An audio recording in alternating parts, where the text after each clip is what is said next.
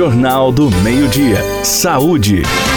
Olá, seja bem-vindo ao podcast do Jornal do Meio-Dia. Eu sou Antônio Luiz. Hoje ouviremos as orientações do cardiologista Dr. Abel Pereira. Como nós falamos na semana anterior, nós vamos continuar falando do derrame. Nós já falamos que no mundo 12 milhões e 200 mil pessoas tem AVC e dessas morre praticamente a metade, 6 milhões 550 mil.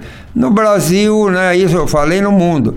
Estatística de 2019. No Brasil nós tivemos 3 milhões e 100 mil casos de AVC. É como se toda a população do Uruguai tivesse AVC, porque é um país que tem aproximadamente essa população.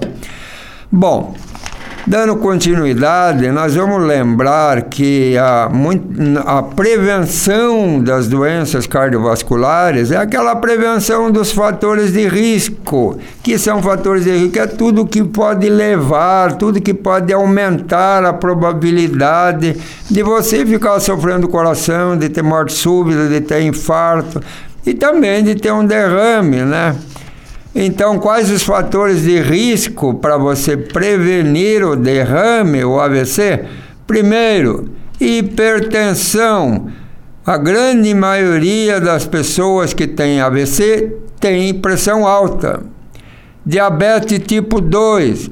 A grande parte das pessoas que têm AVC tem diabetes tipo 2 colesterol elevado, sobrepeso, obesidade. E voltamos a falar no tabagismo, né? Que o tabagismo ele, ele obstrui, ele cria problemas e lesões na, na, na parede da artéria por dentro e facilita o AVC, facilita o infarto. Né? Então, tabagismo é um palavrão em medicina. Uso excessivo de álcool, pessoa que bebe muito, idade avançada, porque porque daí tem a aterosclerose, né, que faz parte da, do envelhecimento. Sedentarismo, que é coisa muito comum hoje em dia, né? Todo mundo quer, como diz, quer ficar sentado, comer, ficar vendo novela, não levanta, não anda, né? E isso aí vai muito mal para a saúde. Uso de drogas ilícitas. Esse é mais para o público jovem, né? Que eles acham que fumar maconha não faz mal nenhum, acham que fumar, usar cocaína também não faz, pois eles constituem fatores de risco para derrame, para o AVC.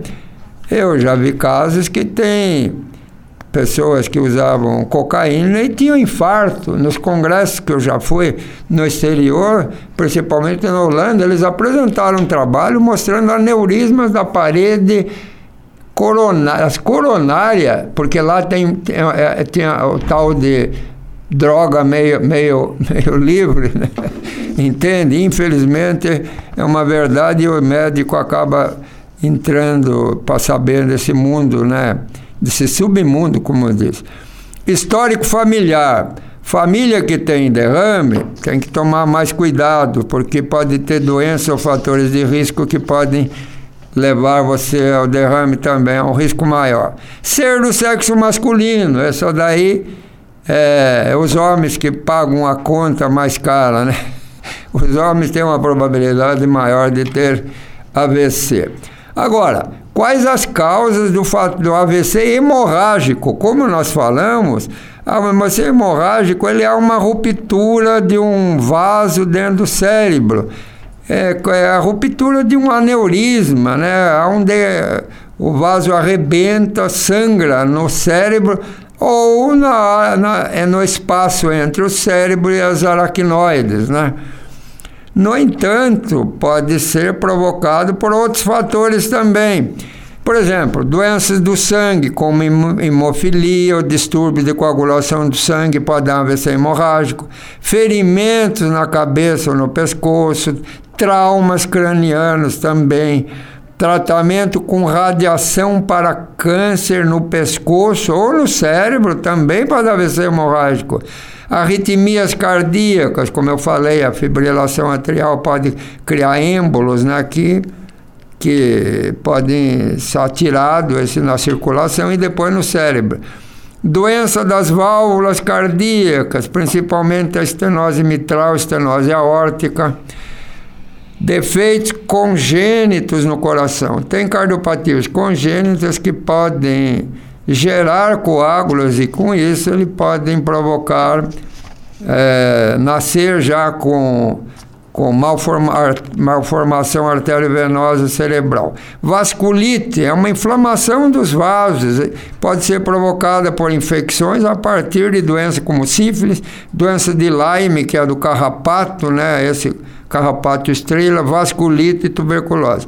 Ou então, se ele tiver com insuficiência cardíaca, Agora, causas do AVC isquêmico é aquele, né, que que o vaso, a artéria do cérebro é obstruída, né? Seja pela aterosclerose, seja porque é, pela embolia, né? Que é um coágulo, como eu já falei, expliquei para vocês, que obstrui um vaso cerebral. O AVC isquêmico aterotrombótico, que é provocado por doença que causa formação de placa nos vasos sanguíneos, é, que é a aterosclerose, provocando a oclusão do vaso sanguíneo ou formação dos êmbolos, que eu já me referi. AVC isquêmico cardioembólico ocorrem quando o êmbolo causador do derrame parte do coração. AVC isquêmico de outra etiologia é a causa mais comum em pessoas jovens e que pode estar relacionada a distúrbio de coagulação no sangue.